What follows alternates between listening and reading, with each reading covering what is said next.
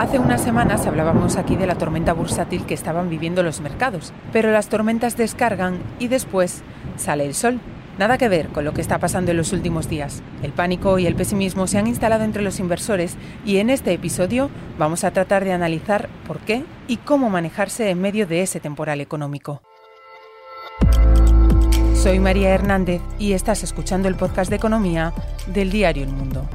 Las cuentas claras. Desplomes en las bolsas, hundimiento del Bitcoin, primas de riesgo disparadas, pánico es una de las palabras que más hemos utilizado en las últimas semanas para describir lo que está pasando en los mercados. Wall Street, que hasta ahora parecía inmune a los riesgos, ha encadenado sesiones en negativo hasta el punto de que el SP500 ha entrado en terreno bajista.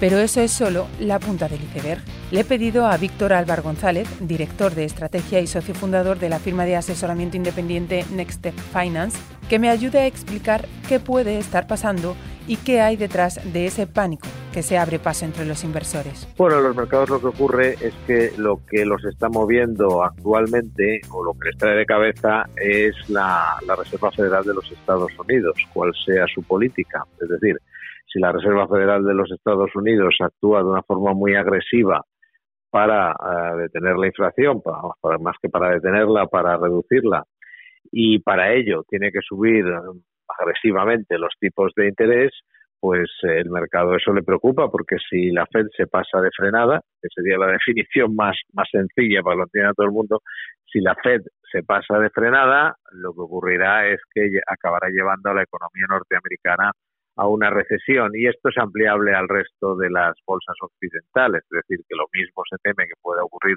con el BCE, pero sobre todo, sobre todo ahora mismo es en Estados Unidos donde está el epicentro de ese temor a que la Fed se pase de frenada. Como la inflación, el último dato de inflación que ya se esperaba que empezara a bajar, pues ha salido mucho peor de lo esperado, pues la gente, lógicamente los inversores descuentan que la Fed va a ser incluso más agresiva de lo que ya lo estaba haciendo, por lo tanto mayor riesgo de llevar a Estados Unidos a una recesión y de ahí pues de camino o, de, por contagio al resto de las economías avanzadas. Hay quien dice que estamos solo en el principio del estallido de una burbuja bursátil que se ha ido formando en los últimos años en las valoraciones de las compañías. ¿Compartes ese análisis? No, porque si ahora mismo no tuviéramos este nivel de inflación, no estaríamos viendo este tipo de explosión. Es decir, esto ocurre porque tenemos una inflación muy alta, no porque las compañías estén eh, extraordinariamente caras. De hecho, eh, ahora mismo esa inflación, en gran medida, el grueso de la inflación actual, no antes, antes ya, venía de antes, por el tema de los cuellos de botella, etcétera, pero la inflación actual es sobre todo de energía. O sea, es decir, que si no tuviéramos casi de forma resumida, no, no hubiera habido una invasión de Ucrania por parte de Rusia y eso hubiera llevado a unas sanciones que a su vez han disparado los precios de la energía, pues ahora no tendríamos ninguna explosión de burbuja.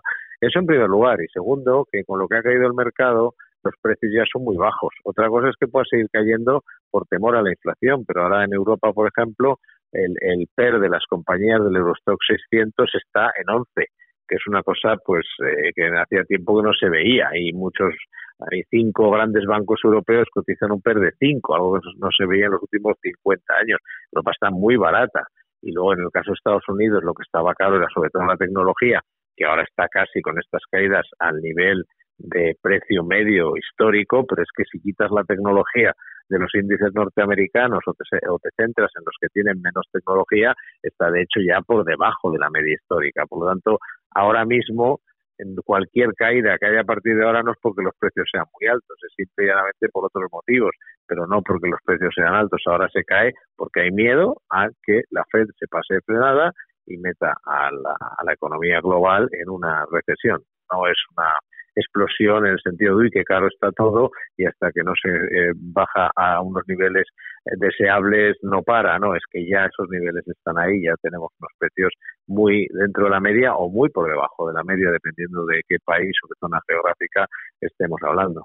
Hay también quien, quien habla de catástrofe bursátil, no sé si eso es demasiado alarmista. Bueno, eh, a ver, todo es posible. Es decir, que si seguimos, si sigue subiendo los precios de la energía, si sigue subiendo la inflación, pues evidentemente es una catástrofe, porque es imposible Para empezar, la Reserva Federal de los Estados Unidos ni el BCE pueden controlar los precios de la energía. Ellos pueden actuar sobre la demanda interna de sus de los países a los que representan, pero no pueden eh, hacer nada si sube el precio del petróleo, sube el precio del gas y eso se traslada luego a los alimentos y eso se traslada luego además al resto de la cadena. Por lo tanto, es, es, un, es una situación grave. Ahora bien, de ahí a catástrofe, pues dependerá si sigue subiendo el precio de la energía y sigue, por lo tanto, descontrolada la inflación, pues no sé si catástrofe, desde luego tendremos un periodo bajista mucho más largo que si esto no, no ocurriera. De, pues, en lugar de una corrección, podríamos tener un, un periodo bajista más largo. Pero vamos, lo que no veo en absoluto es que se produzca, por si va por ahí un poco la, el planteamiento, lo que no veo en absoluto es una situación parecida a la que está viendo con las criptomonedas. Estamos de momento a una, una caída que es algo más que una corrección, pero que tampoco eh, es una. Las correcciones se suelen mover en los últimos 10 años en el 12% de caída del SP500, ahora estamos en el 20, a lo mejor llegamos al 25, pero de ahí a una catástrofe, en principio no lo veo, no lo veo claro salvo, insisto, que, se sigan manteniendo así de altos los precios de la energía. En ese caso todo es posible porque qué bolsillo, qué economía aguanta una inflación continuada del 8%. Eso es, eso es la catástrofe, es la inflación. Tú hablabas antes del, mercado bajista. Si miramos a Estados Unidos, el S&P 500, el índice, ha entrado en terreno de, mercado bajista precisamente. ¿Eso qué significa? Y sobre todo, eh, no sé si tenemos que preocuparnos. Bien, hay que poner las cosas también en su contexto. ¿eh? Te lo voy a decir en un caso todavía más extremo, que es el Nasdaq. El Nasdaq en los últimos 20 años ha subido un 700%. Entonces, claro, una caída del 30% es preocupante, pero vamos, hay que ponerlo en su contexto. Segundo, la entrada en un mercado bajista en sí es preocupante porque lo que está señalando es que no es solo una corrección, es que podemos tener un periodo más largo y una caída mayor de la que hemos vivido hasta ahora. Es decir, que eh, entramos ya en un periodo, un terreno más desconocido, que ya no es el de la corrección, sino de una tendencia bajista. Bien, pero una tendencia bajista puede ser muy larga o puede ser muy corta, eso no lo sabemos, pero es perfectamente posible que una tendencia bajista dure un mes, de hecho suelen ser cortas porque son bastante violentas, es decir, que se producen rápido. en los mercados el miedo es definitivo para moverlos. Entonces, cuando todo el mundo eh, vende como si le quemaran las manos lo que tiene, pues se, se baja muy rápido. Por lo tanto, podemos tener un mercado bajista corto o largo y podemos tenerlo de mayor o menor magnitud. Los hay de todo tipo. Veremos. En principio, personalmente, no creo que ese periodo bajista sea muy largo ni muy potente porque creo que al final se acabará controlando la inflación pero evidentemente esto es solo una posibilidad como cualquier otra, porque hasta que no se controle la inflación y sobre todo esto no ha acabado hasta que la Fed haya acabado. O sea que hasta que la Fed no decida que ya ha subido suficientemente los tipos de interés, el mercado seguirá bajando, igual que hasta ahora. Pero si por el contrario ve que la inflación afloja, pues dejará de, o sea, moderará sus ímpetus eh, de restricción monetaria y lo que ocurrirá es que el mercado rebotará y rebotará fuerte. Habrá que ver. Eso es eh, hablando de Estados Unidos, pero si miramos aquí en Europa, Víctor, eh, otro foco de atención en estos días, especialmente a raíz de la reunión eh, del Banco Central Europeo, de la última reunión del BCE, es la deuda soberana, especialmente en los países periféricos como España o como Italia. en estos últimos días estamos hablando de nuevo de las, prima, de las primas de riesgo podemos eh, o tenemos que preocuparnos también por esto? ¿Podemos volver a vivir una crisis de deuda como la de 2012, por ejemplo? Fíjate, eso a mí me parece incluso más preocupante que lo que pasa en Estados Unidos, bastante más preocupante, porque Estados Unidos ahora mismo tiene una economía muy fuerte. De hecho, si tienen inflación, aunque últimamente sea más por la energía, anteriormente y durante casi todo este la subida de la inflación ha sido porque tiene una economía que va muy bien, no porque va muy mal, es decir, una economía que está muy caliente. Entonces hay que bajar el suple. Y eso es lo que, en lo que está la Reserva Federal. Pero la economía subyacente norteamericana está muy fuerte. Pleno empleo, fuerte crecimiento de los beneficios empresariales y de los ingresos, la gente gastando como loca, pues porque después de un confinamiento, pues la gente gasta mucho y quiere salir y vivir y además ellos no pagan las sanciones a Rusia, a Rusia, las sanciones las paga Europa. Estados Unidos incluso incrementa sus exportaciones de petróleo y gas, por poner un ejemplo de alimentos. Por lo tanto, en Estados Unidos, para mí, el riesgo de recesión me parece menor, salvo que, como he dicho, la inflación permaneciera así de alta mucho tiempo. Pero es que en Europa el riesgo de que en Europa haya se produzca esa eso que llaman fragmentación. Es decir, hasta ahora el Banco Central Europeo manipulaba las primas de riesgo.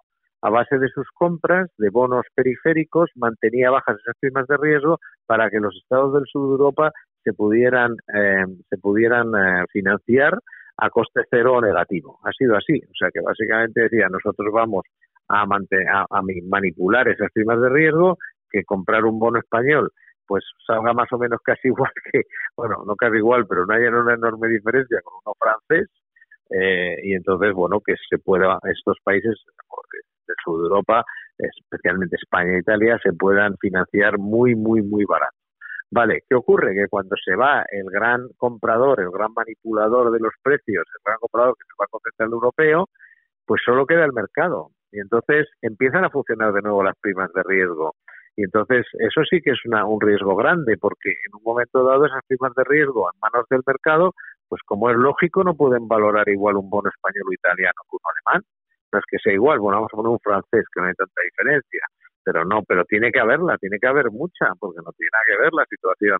Entonces, esas primas de riesgo tienen que aumentar y el problema es que cuando aumentan las primas de riesgo, muchas veces, pues como son los mercados, se salen de control y veremos ahí cómo actúa el Banco Central Europeo. Realmente donde a mí me preocupa más los bonos europeos, pese a todo lo que ya han caído y que nosotros de hecho le hemos sacado muchísimo partido porque hoy en día es muy fácil apostar por la caída del precio de los bonos, no es como antiguamente, hay productos tan sencillos, tan sencillos como cualquier fondo de inversión para hacerlo y nosotros donde vemos todavía recorrido a la baja en los precios muy claro es en el precio de los bonos europeos, especialmente los periféricos, y no descartamos que el Banco Central Europeo tenga que actuar si las primas se le empiezan a disparar, pero claro, eso sería una tragedia porque sería pasar de, estar inyectando, de cortarlo, de inyectar dinero, a tener que volver a hacerlo porque te has dado cuenta de que no puedes controlar esa situación. Eso es bastante preocupante. Sí, como un rescate soft, ¿no? O otra forma de rescate.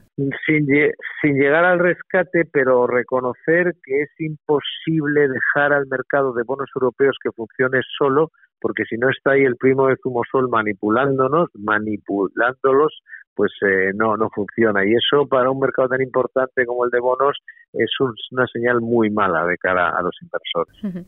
Y una cosa más eh, sobre activos. Víctor, tú antes mencionabas las criptomonedas. Eh, llevamos varias semanas viendo caídas acumuladas en el Bitcoin, caídas que lo han llevado a niveles muy por debajo de lo que se esperaba para esta altura del de, año.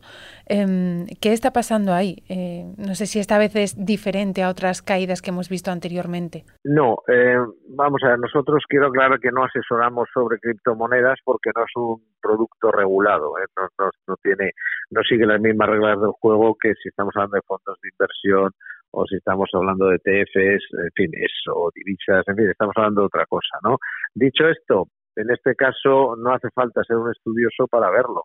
Es decir, las criptomonedas se han beneficiado como otros activos, ¿eh? no son los únicos, pero en este caso parece que incluso mucho más de lo que se pensaba, básicamente del dinero fácil de los bancos centrales. Es decir, que los bancos centrales han emitido dinero a mansalva y por lo que parece, aunque mucho ha ido a los bonos, porque por eso en su día subieron tanto los precios y bajaron tanto los tipos de interés, mucho de los bonos, parte de las acciones, pero donde parece que ha ido mucho ese dinero, aparte del que está en cuenta corriente, es en las criptomonedas. Había mucho dinero, dinero barato, y bueno, mucha gente ha elegido el camino de, de especular con criptomonedas. Eh, se ha cortado el grifo, el dinero es casi automático. Se ha cortado el grifo del dinero barato y así ha empezado la caída de las cripto, de distintos tipos de cripto y por distintos motivos, pero el motivo de base es muy sencillo y es que de repente eh, se corta ese grifo de dinero fácil y barato y abundante y entonces se empieza a notar en todos los mercados y en los más especulativos los que, son los que tienen más riesgo se nota mucho más, porque además tampoco, al no estar regulado, tampoco hay ciertos controles, porque en bolsa, claro que cae, pero también hay, primero, estás comprando un valor con unos dividendos, en fin, un valor, una empresa, pero es que además hay unos controles para que las caídas, los movimientos estén, organizados, por decir así, pero en un mercado no regulado es un poco la ley de la selva, por lo, cual, por lo tanto es una mezcla de eh, la percepción de que menos dinero y menos fácil va a afectar también a este tipo de activos y segundo es un mercado no regulado y que por lo tanto está sujeto a unos movimientos mucho más salvajes todavía los que puede haber, eh, por ejemplo, en la renta variable. Y en todo este contexto del que venimos hablando, eh, de bolsas, de bonos, em, de divisas, de, tipos de interés, hay muchos inversores que, que, están preocupados, obviamente, porque hay mucho dinero en juego.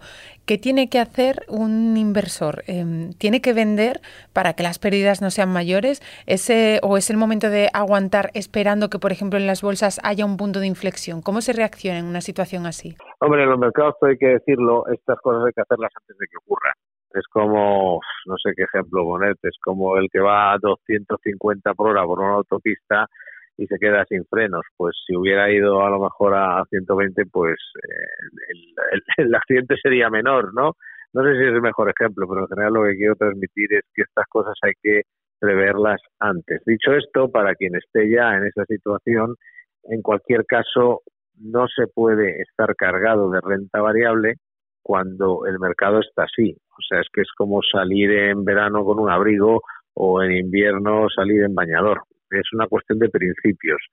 Por lo tanto, quien esté cargado de renta variable, ahora mismo lo que tiene que hacer, y, y no tenga un perfil para ello, porque, a ver, habría que distinguir la persona que tiene su cartera de, de, fondos de renta variable, de acciones, mirando para tenerla para los próximos 20 años, eso yo me olvidaría.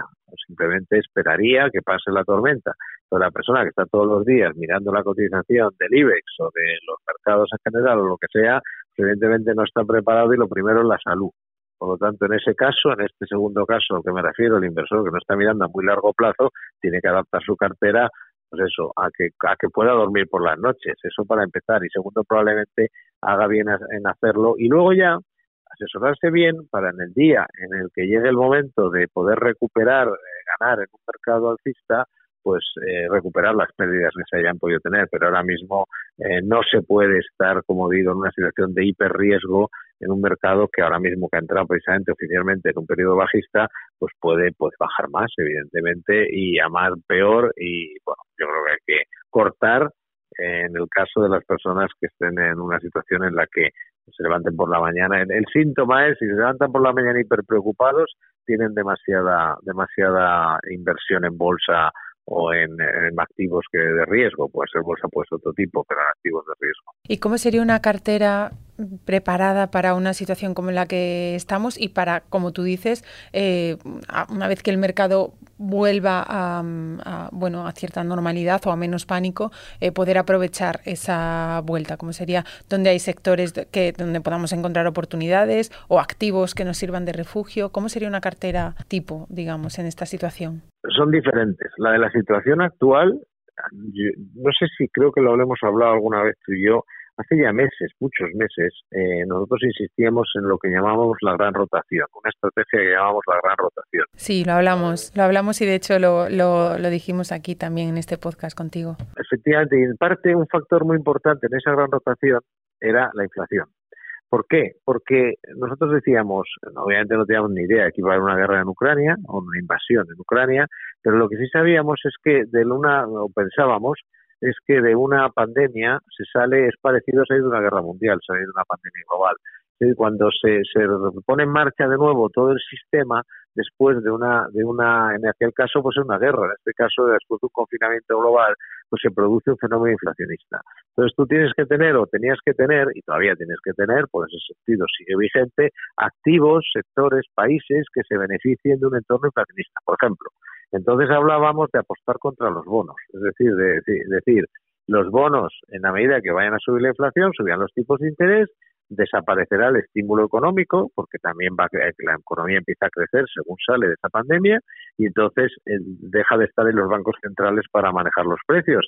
Entonces, ¿qué tienes que hacer? Pues apostar contra los bonos, eh, eh, evitar toda la renta fija y apostar contra los bonos. Y eso sigue, a día de hoy, sigue siendo válido, sobre todo en Europa, tener activos que se benefician de la caída del precio de los bonos. Activos más que nada, más que activos, productos. O sea, que hacerlo directamente con un producto, no complicarse con derivados. Segundo, tú ves la evolución del IBEX o de la Bolsa de Londres, especialmente la Bolsa de Londres, y la comparas con el Nasdaq y en diferencia de un 30%. La Bolsa de Londres más o menos pierde un poco en lo que va de año, el Nasdaq lleva un bofetón de treinta y tantos por cien.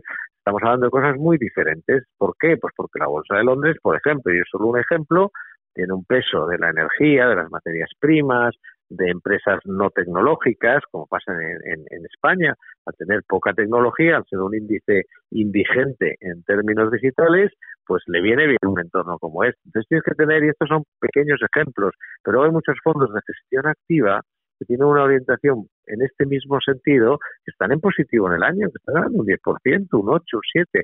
Esto es lo que hay que tener ahora productos, esto es como lo de, como las frutas o las hortalizas, tienes que tener productos de temporada. Y esta es una temporada de alta inflación, subida de tipos de interés e inestabilidad. Todo lo contrario de la anterior, en la cual, por eso lo de la rotación, lo que había que tener es mucha tecnología, etcétera. Bueno, pues hay que tener ese tipo de cosas y mucha liquidez, porque eso engarza con lo que tú estás diciendo. Lo que hay que pensar también es que estos momentos, llegará un momento que esto sea una excelente eh, oportunidad de compra, probablemente no muy lejano. Entonces lo que tienes que tener también es mucha liquidez para aprovecharlo. Haber acumulado liquidez da igual, una cuenta corriente un monetario. Lo importante es tenerla para cuando esto cambie, rápidamente reincorporarse al mercado y ganar dinero y en su caso recuperar las pérdidas que hayas podido tener antes. Seguiremos muy pendientes de lo que ocurra estos días en los mercados y en la economía en general y ya sabéis que os lo contamos todo en el mundo, elmundo.es y nuestras redes sociales. Hasta aquí este episodio 56 de las cuentas claras. Daniel Icedín se ha encargado del montaje y nosotros volvemos el lunes. Gracias por escucharnos. Las cuentas claras